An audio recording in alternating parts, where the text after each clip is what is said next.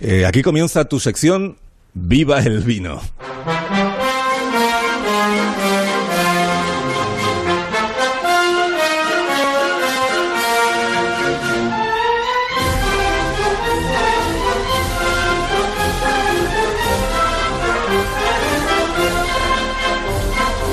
Cuando tú quieras, maestro.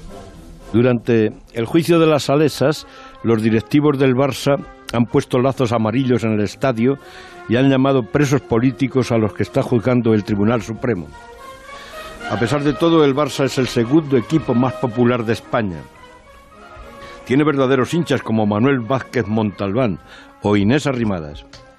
Montalbán llegó a proclamar que su sueño hubiera sido llegar a primera bailarina del Bolsoy o ser delantero centro del Barça. Inés Arrimadas lo primero que aprendió en catalán fue la letra del himno del equipo. A pesar de ello, le llaman todos los días farcista, precisamente porque denuncia el farcismo oculto del nacionalpopulismo. Hace un par de días le retiraron la palabra al decir que el Parlamento Europeo ha considerado por escrito que Quintorra es un xenófobo y un supremacista. El Parlamento Europeo. Se armó el cirio cuando citó el texto hitleriano en el que el presidente decía que los españoles solo sabían expoliar y son bestias bastardas con forma humana. El vicepresidente del Parlamento interrumpió abruptamente a Inés.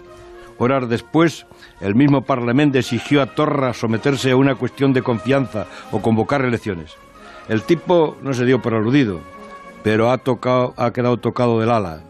La moción era del PSC y contó entre otros con el apoyo de Inés, que pelea todos los días para que los socialistas dejen de depender del proceso, porque eso es como si un prostíbulo fuera gestionado por predicadores. Pero Inés es tan del Barça que de jovencita llevaba en la carpeta una foto de Guardiola. Ahora solo le falta, querido Carlos, que le arrojen un cochinillo, como a Figo cuando lanzaba un córner en el Nou Camp. Doña Inés sigue llevando a Cataluña la generosidad andaluza. Lo dice el proverbio. Derrota la tintilla, de Sanlúcar la manzanilla y de Jerez el rey de los vinos es. ¡Viva el vino!